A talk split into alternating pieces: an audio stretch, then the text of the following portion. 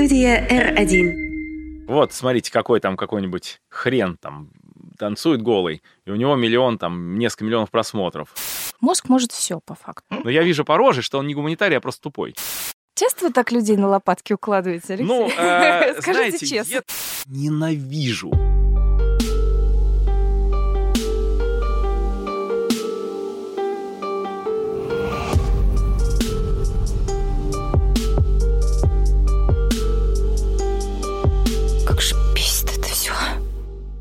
Привет. Это специальный выпуск подкаста «Меня бесит». У вас в ушах Таня Митина, шеф-редактор или шеф-редакторка, как хотите, как уж угодно, создательница этого проекта. А, Я сегодня одна не просто так, потому что мы хотели а, направить, так сказать, все софиты и сделать жирный акцент на нашего долгожданного гостя. Обычно у нас тут толпа просто женщин, а сегодня вот я одна. Итак, А. долгожданный спикер, математик, Дальше из Википедии. Специалист э, в математической экономике, популяризатор математики, видеоблогер, доктор физико-математических наук, член-корреспондент РАН, профессор МФТИ, профессор Адыгейского государственного университета, ведущий научный сотрудник ЦЕМИ РАН. Цеми. РАН, да что ж Балашиха, а не Балашиха. такое? Я уже начала ошибаться. Ничего, это один-один, я ошибся в названии города. Алексей Владимирович Саватеев, Маткульт, привет. Маткульт, привет! Между прочим, шеф, шеф-редактор ША. Ну, мне шеф-редактор сойдет. Спасибо, что пришли, мы вас очень ждали.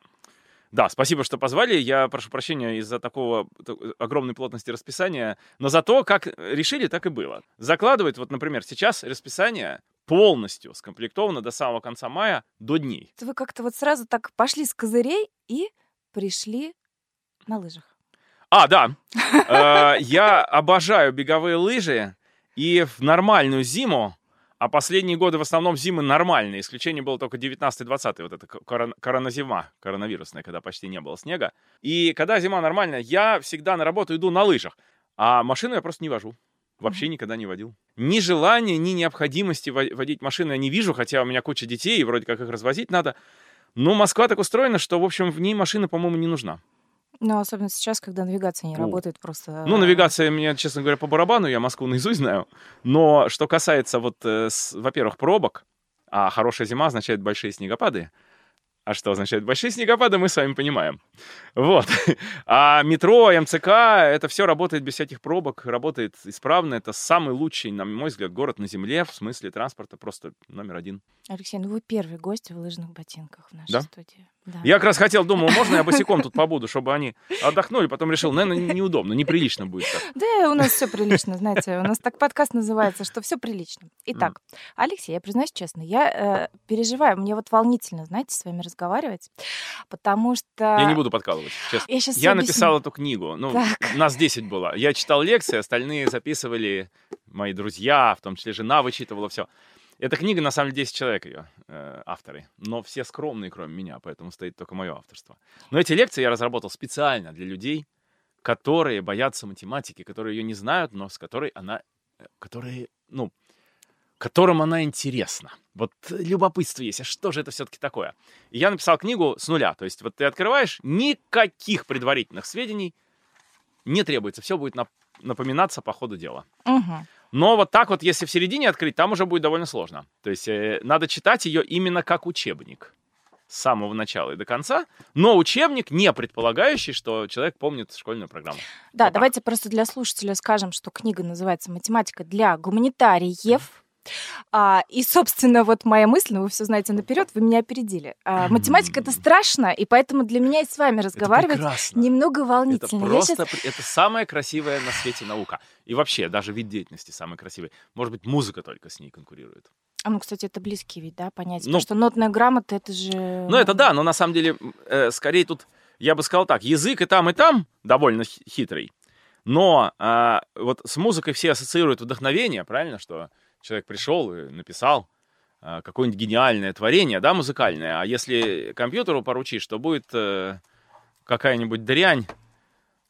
Ну, я не буду называть здесь, чтобы никого не обижать, да, что будет, вот, конкретных названий. Но мы знаем вот эту всю э, помойку, которая в такси, как правило, играет.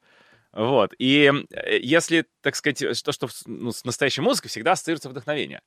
никто не понимает, что в математике тоже есть то самое вдохновение. И что математика — это не формулы, а это на базе формул потрясающие совершенно идейные, вдохновляющие вещи. Глубоко, на самом деле, гуманитарные. Это очень интересная мысль. Вот так вот.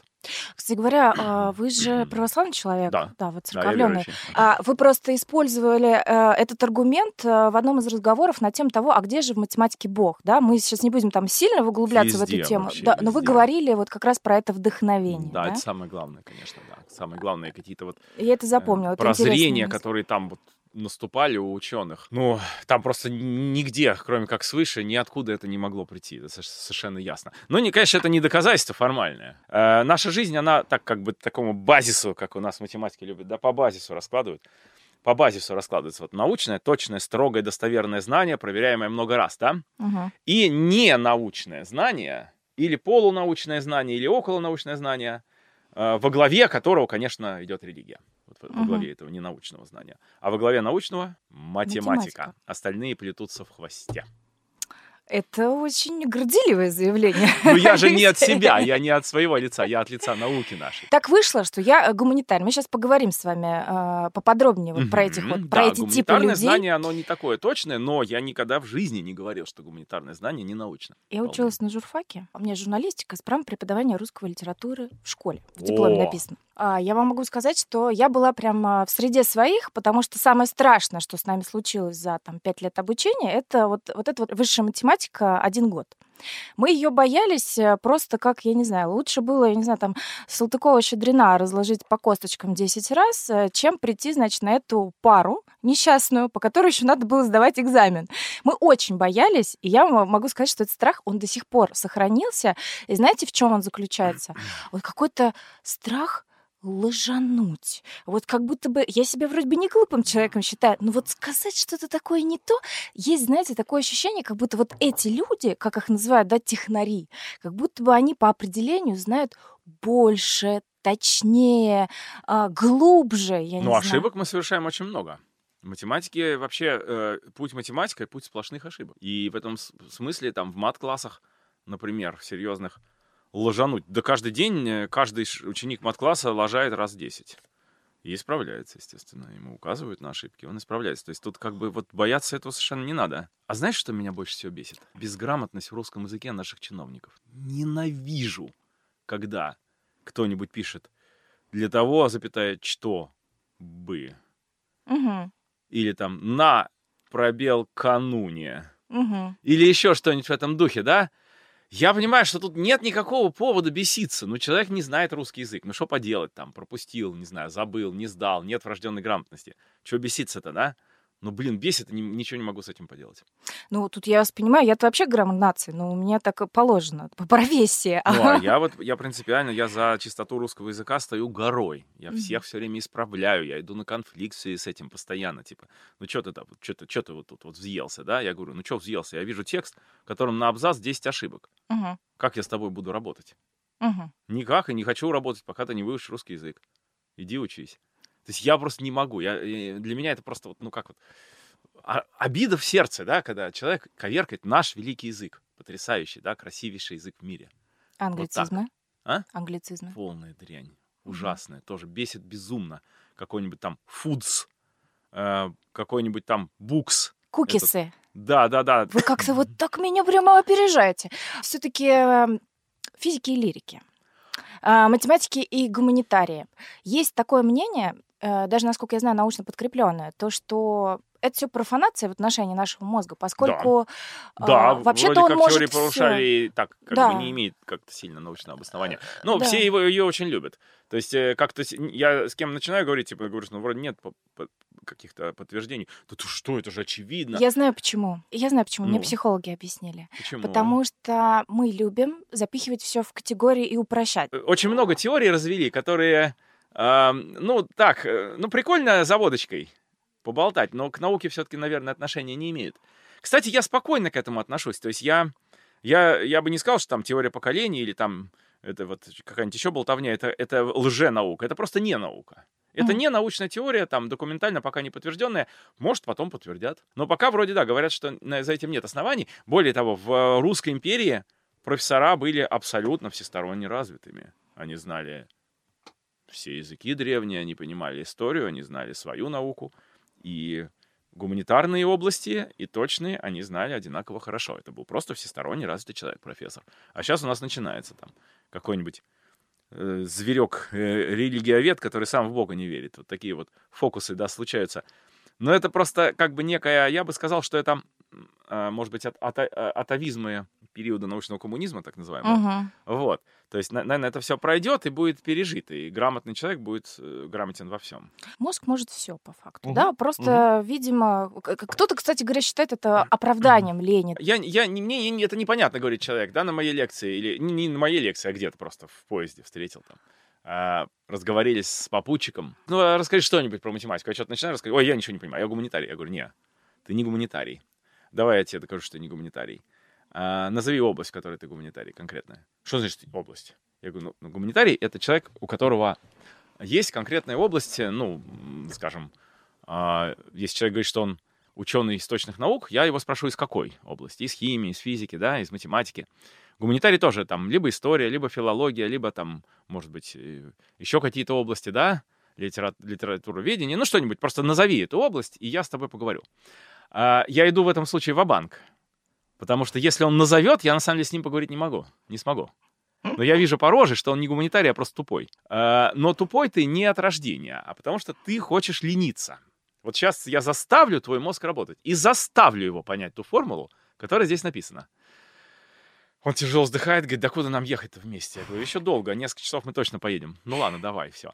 Я ему объясняю, говорю, видишь, теперь ты уже не тупой. Часто вы так людей на лопатки укладываете, Алексей? Ну, э, знаете, честно. это, конечно, бывает не очень часто, потому что обычно человек, который сидит рядом, ни в какие мои дела не лезет. Это бывает, когда он сам начинает. ага. Что это у тебя там понаписано? Да? Не трогай математика, в общем. Ну, да? в общем, как бы сказать, я сам никогда не буду никого. Я, я человек крайне безобидный. А все-таки тогда для кого ваша книга и какую вы делали, э, так сказать, скидку, да, вот этим людям, ну, которые... скидка понятная. Ага. Скидка стоит в том, что можно начать читать эту книгу, э, не имея, в общем, понятия даже о школьной, не, ну, только самые, ну, там плюс-минус умножить, разделить, конечно, надо.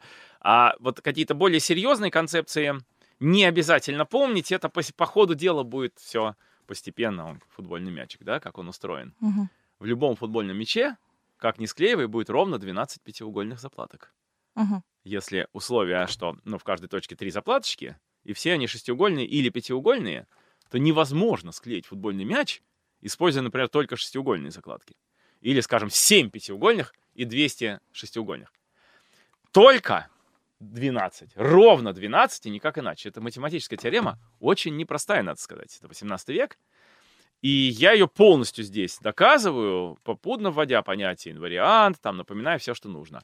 Но доказательство сложное. То есть, если уже взялся за эту книгу, надо понимать, что мозг придется напрягать и очень сильно.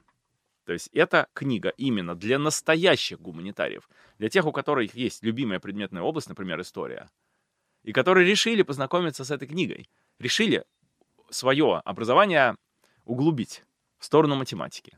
Вот здесь два отзыва Алексея Игоревича Любжина, доктора филологических наук, нашего филолога-классика, наверное, самого крутого в стране, в общем-то, и доктор исторических наук Сергея Владимировича Волкова, а, тоже историка типа там номер один или что-то в этом духе. Вот, про эту книгу. Так что я хотел писать для, э, ну, вроде как для серьезных профессоров в области э, гуманитарных наук. Но получилось, что ее покупают все подряд.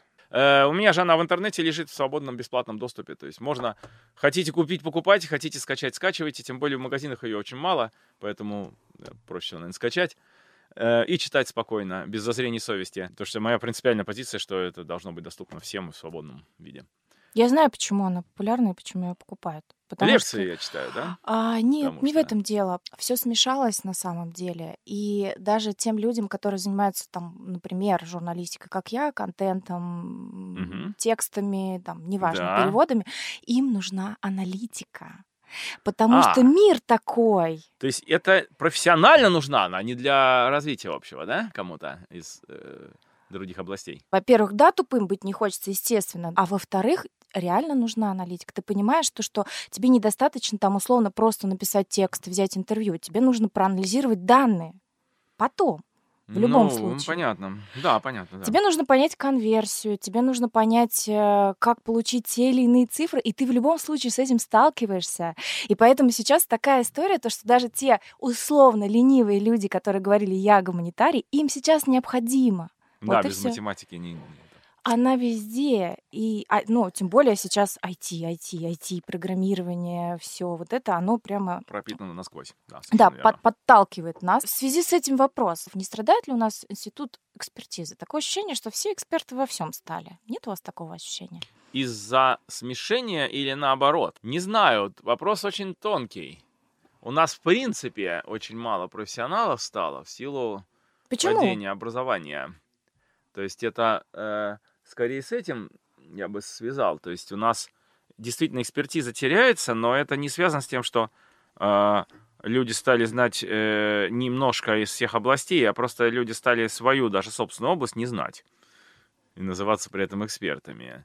Ну, у нас вообще э, как бы сейчас довольно серьезная проблема, связанная с э, ну, там, нехваткой профессионалов во всех областях, будем прямо говорить. И это, это, это, это, это в общем-то, последствия образовательной политики и того, что происходило со школой все эти 30 или даже 40 лет. Ну, соответственно, так как школьные процессы, они все имеют огромную инерцию, то даже если сегодня будут бить в набат и сделают все, что мы предлагаем, серьезного оздоровления обстановки надо будет ждать очень не скоро, и то при очень удачном стечении обстоятельств. Дело в том, что если какую-то область оккупировали шарлатаны, в нее уже довольно сложно потом войти нормальному ученому. То есть, если вот какая-то группа э, лжеученых э, в некоторой области сидит и все как бы выдает себя за экспертов, э, настоящий эксперт уже, ну как туда, они его будут изгонять, да, это же всегда там все через какие-то выборы, через какие-то советы идет, да, то есть ам, для того, чтобы экспертиза сохранилась, нужно, чтобы хотя бы в каком-то месте ядро экспертизы жило где-то, пусть даже в подполье сегодня, да, но именно про него там власть придержащие понимали, что это ядро настоящее, и ему в какой-то момент дали бразды. Понимаешь, да, идею? И в этом случае все может назад свернуться. Э, та- Так же, как бы и в школе. То есть, если корпус директоров, ну, на, на сегодня он еще не разрушен совсем вот этими эффективными менеджерами, которых туда запускают вместо людей, понимающих, он э, сильно ими разбавлен, и там, где эти эффективные менеджеры, там полная задница. Просто полная. То есть там а, имитация школьной деятельности. У такого директора идет имитация школьной деятельности всегда, вместо самой школьной деятельности. Он коэффи- коэффициенты какие-то там постоянно на, надрючивает, э, вместо того, чтобы заботиться о том, чтобы в школе правду учили. Коэффициенты эффективности. Ну, какие-то, да, которые ему там навесили. Мгм. А если директор еще старой закалки, настоящий, да, такой, то он, э, во-первых, к коэффициентам относится более спокойно, скептически. Во-вторых, он не так любит деньги, как эти подонки, значит, набежавшие из этих институтов, где менеджеров воспитывают, да. Он, соответственно, ам, ну, просто знает, э, что такое хороший учитель, он его видит в лицо и понимает. Вот к нему пришел устраиваться на работу человек. Он с ним немножко поговорил и понимает, будет ли это хороший учитель или это там э, учитель низкого уровня, который просто прибежал, потому что там в Москве зарплаты довольно высокие. Учителей нет. Учителей хороших очень мало, да, их э, практически, э, ну, там, хватает, может быть, на 10% позиций. Вообще учителей у нас 300 тысяч нехватка по опросам. А, да, да, да, не, ну это, все- это все очень большая катастрофа, но если бы, эм, как сказать, вот эту проблему можно решить, начиная раскручивать с директорского корпуса, возвращая туда директоров советской эпохи, пусть даже очень старых, и выкидывая на помойку всех эффективных менеджеров, потому что они, они как бы, вот к чему прикоснуться, они то и разрушат, и полностью разобьют, как стекло. Это неожиданное решение задачи, честно говоря, креативное, потому да, что ну, я а что еще делать? я-то думала, что наоборот нужна какая-то молодая кровь. Ни в в коем школу. случае, никакой молодой крови. Нет, естественно, если человек как бы является молодым и при этом учеником какого-то серьезного э, опытного директора, то он может стать хорошим директором. Вообще не все молодые такие. Э, я имею в виду совершенно конкретно. Вот те, кто выучены давать показатели, эффективных менеджеров учат давать показатели, все. Они не, не, не, не, учат, они не обучаются предметной области, это считается ненужным. Это те самые гуманитарии, которые научились э, делать аналитику. Да нет, нет, это хуже. Это никакие не гуманитарии, вообще никто. Это просто люди, которые ни- никогда нигде нормально не учились. Там им взяли не знаю, родители им заплатили за какие-то непонятные курсы там этих. Вот, пошли, получили вот этого, значит, э, г- вот эту вот корочку эффективного менеджера, то есть, э, как это сказать, дипломированного шарлатана, как я это называю. Мгм. И пошли дальше разрушать ту область, которую им дадут. Если в школу вернутся директора, сутевые, да, то есть интеллигентные, совестливые люди, которые знают, как работает школа, и которые не продадут мать свою за эти коэффициенты, выставленные сегодня. Опять же, вопрос, кто выставляет эти коэффициенты.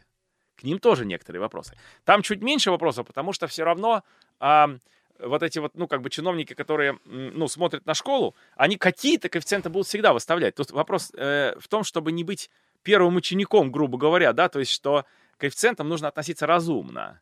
Ну, скажем, если в школе в среднем больше сдают, э, ну, там, более хорошо сдают там ЕГЭ по химии, то в норме это означает, что там нормально учат химии, да? Но если там директор эффективный менеджер, то, возможно, это просто означает, что там э, накручивают на ЕГЭ там и, и только этим и занимаются, и больше вообще ничем не занимаются. Теперь вопрос, где берутся хорошие учителя.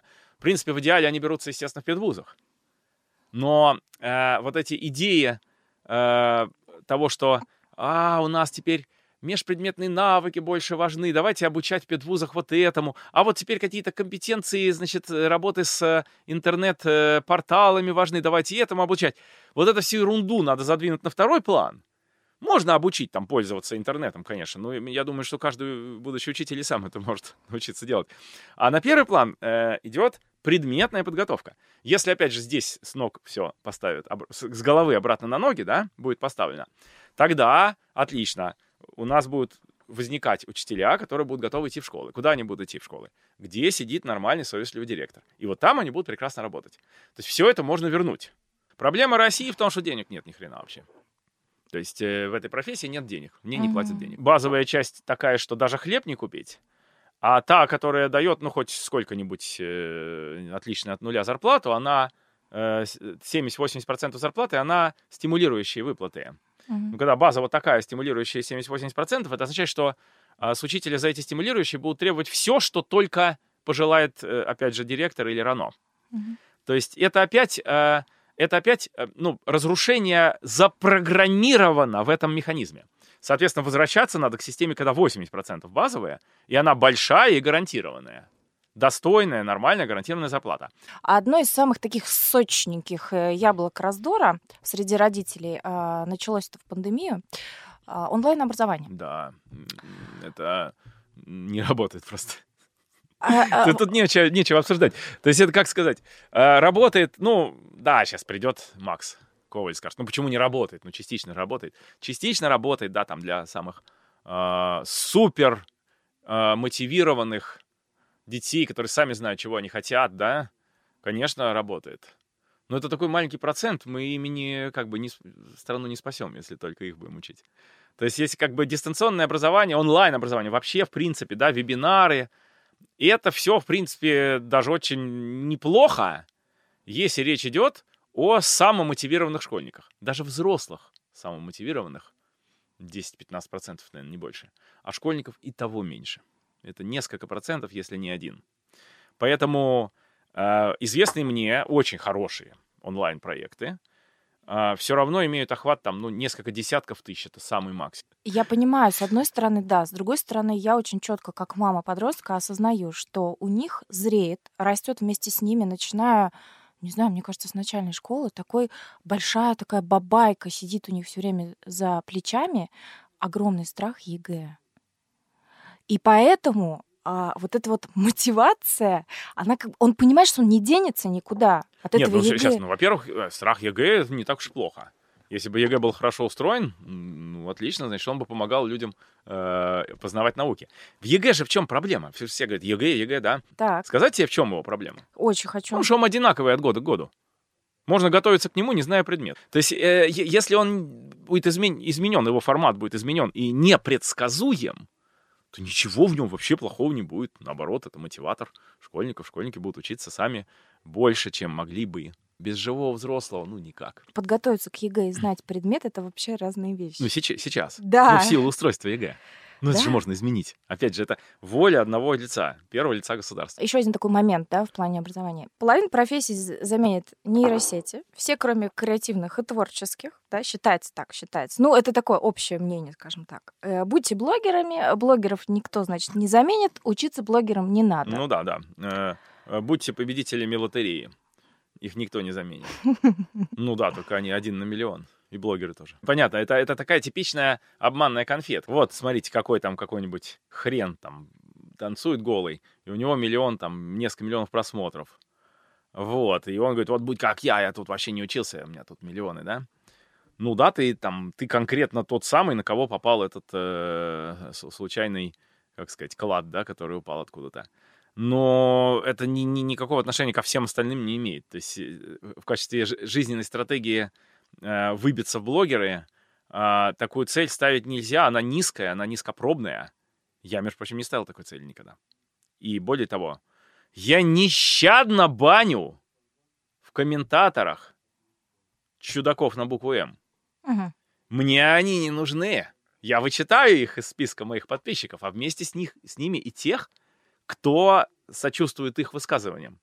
Пусть они уйдут от меня. Мне такие подписчики не нужны. Мне нужны настоящие подписчики, хорошие. И в этом плане за этими всеми тысячами, у меня там 300 с лишним тысяч, ну и бог с ними, могло бы быть и 30 тысяч, э, могло быть и 3 тысячи. Э, то есть ставить себе целью стать блогером, ну, я бы никому не посоветовал. Э, Поставьте цель стать всесторонне развитым культурным человеком, знающим математику, русский язык, литературу, историю, химию, физику, биологию, да? Простите, кого забыл. Географию, естественно, обязательно. Вот, и физкультурно тоже подготовленным, там, на лыжах катающимся. Вот какую цель должен, должен ставить сегодняшний юноша или девушка.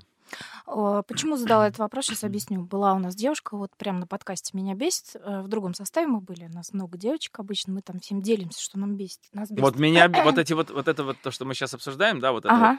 политика, я не учась стану блогером, вот это меня, вот, ну, так как это совершенно, это- это- это, ну, как бы такая манифест, манифестация тупости меня всегда бесит. Вот когда человек говорит, я, блин, тупой, не могу понять, меня не бесит. Я ему говорю, а может, не тупой, а Мгм. может, поймешь. Мгм. Давай попробуем еще раз, да? А человек, который говорит, не, я, я вообще, я не понимаю, зачем это, мне это в жизни успешность не даст, и я вот стану тупым ублюдком, буду это всем показывать и стану знаменитым блогером. Вот такие меня бесят. Так вот, приходила девушка, а, обеспеченная, а, знаменитая, с большим количеством подписчиков, Мгм. и какой-то там у нее, значит, онлайн-бизнес. И вот она нам на чистом сливочном масле сказала, что она не считает, что образование — это как бы константа, что это такое вот, э, что это всем надо. Она говорит, я не понимаю, зачем блогерам, например, учиться. Вот они... Ну, а, еще раз, ответ очень простой. Если ты выиграл лотерею э, миллиард э, рублей, то, строго говоря, ты можешь не учиться, ты не умрешь, ты будешь на эти деньги жить всю жизнь. Миллиарда хватит. Все, ответ, да. Ну, а кто не выиграл? То есть это чисто случайное там стечение обстоятельств, что это конкретный человек а, стал богатым за счет какого-то там дурацкого бизнеса своего. Хорошо, сворачиваем э, резко в другом направлении, но тоже наболевшем. Давай. Мы так немножко галопом по Европам, Ничего, по, ничего. по- Россиям. А, нумерология, Алексей. Не могу не спросить. Ну, я понимаю. Но я, я бы сказал так. Я не... Меня это не бесит. Меня это... Мне как-то... Мне кажется, что это игра. мгм. Игры меня вообще не бесят. Есть много игр у нас. Астрология, нумерология, да? Какие-то там, как это, дер- дерматоглифика, да? Много такого, друг Горацио, да, чего не снилось нашим мудрецам. Есть огромное количество каких-то таких вот сумеречных знаний. Человек верит, что вот он дружит только со стрельцами. Ну, верит и пусть верит. Чё- чё- в чем проблема-то, да? Эм, когда ты начинаешь воевать вот с такими э, сумеречными знаниями, просто болото. Ну вот э, болото, бомба в болото упала. Эффекта ноль. Плюх и все.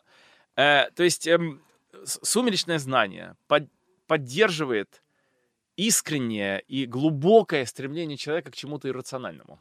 Каким-то символам, каким-то, эм, ну как сказать, знакам, да, знаки какие-то свыше ему что-то дает. Человек хочет жить по схеме. Часто, да? Черную кошку не переходить, мусор не выкидывать на ночь, там, э, звезда Сатурна не там, э, Сатурн не в том созвездии, значит, что-то не делать. Ну, э, я не хочу бороться с ветряными мельницами. Это не наука. Ну, ну, кто сказал, что нужно всю жизнь заниматься наукой? Э, зачем заявлять, что там вот категорично заявлять, что что-то лженаука, как сейчас сделала наша Академия наук с астрологией? Я бы не стал это делать. Пусть живет, но просто мы понимаем, что это не наука, что научного обоснования на сегодня за этой теорией нет. И все, вот на этой формуле мы прекрасно согласились с, с астрологами, которые там ведут какие-то свои курсы или что-то еще делают. То есть они тоже говорят, нет, нет, мы не наука, мы не претендуем.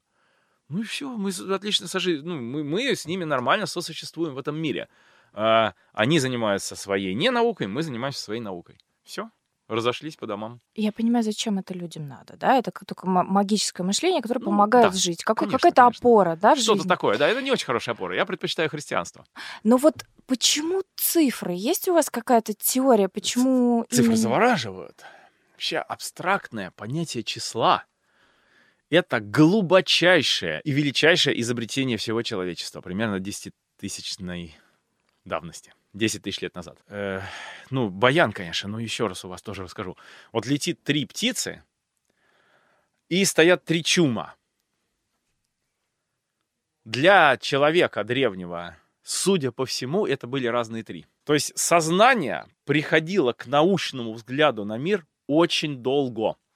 Первично было сознание глубоко мистическое. Три птицы там, каждая села на крышу чума, и получилось ровно, да, взаимно однозначное соответствие, как говорим мы в математике. Значит, их как бы одинаковое количество. Чтобы осознать эту мысль, потребовалось очень-очень много лет. И после этого стала открыта дорога, собственно, к математике. Вот для многих людей само вот это ощущение, что пять, что такое пять, пять раз подряд подпрыгнуть, или пять минут прошло, или пять человек зашло в транспорт. Какие разные пять? Но это же пять. Да? И многие сидят и там рефлексируют, почему дважды два четыре, почему дважды два четыре. Я говорю, ну как почему? Что значит дважды два? Это площадь квадрата со стороной 2. Посчитай клеточки. 1, 2, 3, 4. Все, вопрос закрыт. А некоторые рефлексируют, рефлексируют. То есть это как бы желание по, э, помудрствовать без научной базы приводит к нумерологии. Вас вот не раздражает, что математику используют вот так? Вот, ну, вот в немножко чем мой раздражает. вопрос. Нет, меня все-таки как бы сильно это не раздражает. Нет, если человек реально вот этим вот а, одержим, это религиозный вопрос. Счастлив- Меня бесит, знаешь что? Так. Вот если уж говорить, да, вот мы все про подкасты тут говорим, мы начали с русского языка. Бесит меня, когда люди опаздывают, но при этом как бы выглядят как то, что вы мне все должны. Я вот опоздал, ну я же важнее вас, да, вы тут меня ждите, ну и правильно делаете. Мне М. пофиг. Я встал, когда захотел, я поел, а что, что там. Вот это меня прям выбешивает. А еще меня бесит, когда люди занимают туалет, а, вот прям надолго-долго-долго, и это происходит в, в поезде утром.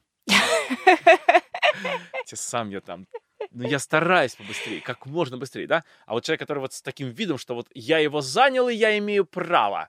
Вот такие прям бесят. Вообще вот такое антисоциальное поведение меня выбешивает всегда. Бесит, на самом деле, человек, вот э, обычно его бесит то, что в нем самом, к сожалению, присутствует. Есть такой момент. Да, это же зеркала, абсолютно. Да, это Кстати правда. говоря, вот по поводу поведения, да, социального поведения, есть же теория э, игр. Вы в одной из своих лекций говорите, что это хирургия, Отчасти, да. э, да, хирургия человеческих Ничего помыслов. себе, я так сказал, да? Да. А можно как-то вот использовать теорию игр, например, вот в каких-то отношениях, там, не знаю, в коллективе. Не, не, не стоит. Э, Рассоришься сразу. Тебя будут, на тебя будут показывать, говорят, вот этот вот там манипулятор. Там, с женой вообще ни за что. Нигде, ни с родными, ни с близкими, ни с друзьями. Кто манипулирует своими друзьями, тот говно, а не человек. Понимаешь? А зачем тогда нам эта теория игр? С партнерами, например, по, там, по бизнесу. Не с друзьями, а, как сказать, с противниками. То есть Понимаешь? там, где рацио, не чувство. Правильно Конечно. понимаю? Перессорить там каких-нибудь двух своих противников. Самое милое дело. Это реально поможет? Да. Они там друг на друге замкнутся, и все. У меня очень много оппонентов в вопросах школьных реформ. Я постоянно их друг с другом сталкиваю. У вас есть алгоритм. Ну, есть э, своя система. А вот если, например, я, допустим, свободная девушка, мне, мне задача найти там, не знаю, Да. мужа, партнера. Мгм. Вот у меня есть там Мужа сайт, лучше. сайт- ну хорошо, есть сайт знакомств. А, я, Лучше звучит. я могу теорию игр здесь использовать? Или это какая-то комбинаторика Не знаю, больше? не знаю, интересный вопрос. Есть э, классические математические задачи о поисках жениха или невесты. Э, прям вот есть такая оптимальный поиск невесты. Есть задачи об оптимальном спаривании там. Но они очень умозрительные. То есть там как бы предположение, типа, я тебя умоляю, скажем, что ты знаешь всех мужчин в мире и можешь их ранжировать строго сверху вниз. Ну, понятно, да? То есть дальше можно не продолжать. Хотя дальше очень интересно. С математической точки зрения очень интересно. Но она применима не к этим проблемам, а к проблемам, например, приема студентов в ВУЗ. Мгм. И тут она применима прекрасно, вот эта вот модель. Ну, а что касается выбора там второй половины, э, ну, я не могу никому ничего советовать. Ну, я не пытался подходить к этому рационально никогда. Но Ну, я никому ничего не готов э, по этому поводу сказать. Может, кто-то и подойдет рационально, может, кто-то такой глубоко рациональный. Сейчас вот рационально выберу жену, рационально ее полюблю, и будет все очень хорошо. Все бывает. Мы давайте будем финалить, Алексей, напоследок. Как перестать бояться математики? Просто для людей. Ну, надо начать с графических формул. Ну, то есть вот эти все заклинания, типа а плюс b в квадрате равно а квадрат плюс b квадрат плюс 2ab. Вот здесь все нарисовано. Вот квадрат со стороной а плюс b. Его площадь равна а плюс b в квадрате, потому что это квадрат со стороной а плюс b. По определению площади, чисто древнегреческому. Из чего эта площадь состоит? Из четырех кусков. Квадрата со стороной а, квадрата со стороной b и двух одинаковых треугольников со сторонами а и b прямоугольники, соответственно, площади а умножить на b, их 2, значит, это 2b. Вот получается а в квадрате плюс 2аб плюс b в квадрате. Школьная формула стала очевидной по картинке. Очень многие формулы становятся очевидными, когда их нарисуешь. Визуализировать. Да, визуализировать. Это первый шаг. А дальше уже как бы взять одну из таких книг, ну там, если это тяжело пойдет, есть еще более простая. Нелли Литвак и Алла Качеджан э, «Математика для безнадежных гуманитариев» называется. Это Вот. мне. Там совсем с нуля. Нет, почему? Я думаю, что это подойдет. На- Вначале надо считать, что, ну, по умолчанию подойдет это. Мгм. Есть совсем тяжело идет, есть еще более простые. Если, наоборот, это кажется простой, то есть Курант Робинс, что такое математика. Много есть заходов, но, но в любом случае потребуется все-таки интеллектуальные усилия. То есть э, без них математика ревнива, она не пускает тех, кто к ней не стремится. Вы бы посоветовали периодически разминать мозг? Да, можно смотреть видео, математикой? опять же, да, вот то самое, как бы, контент, который э, не может заменить школу, но который хорошо ее дополняет. Видеоконтент смотреть, разные лекции, в том числе мои. Вот. Начать с бинома Ньютона. Вот у меня есть входная лекция на канале Маткульт Привет. Бином Ньютона, я сыр разрезаю, так же, как вот с площадями, только с объемом.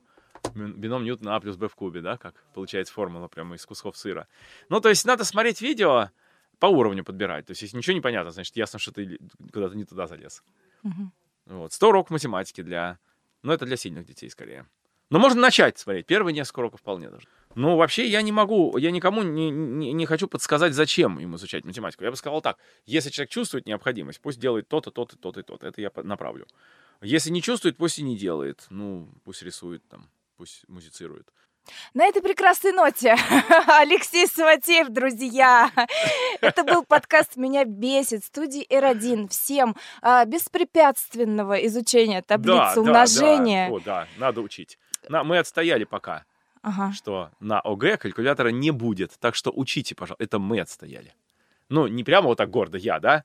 Это моя команда, и все, с кем мы были солидарны, одним фронтом выступили, что отмените калькулятор, э, разрешите калькулятор на ОГЭ, вырастите страну дебилов.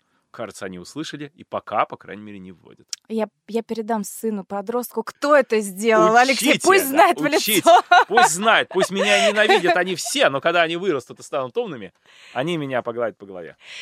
Друзья, ставьте лайки, делитесь нашим контентом. А, Я надеюсь, вам было интересно. Мне очень. Алексей, спасибо, что пришли. Спасибо всем, Маткульт, пока. Давайте с надеждой смотрите в будущее. Все будет хорошо, мы об этом будем заботиться, пока живы. Услышимся. Пока. Студия R1.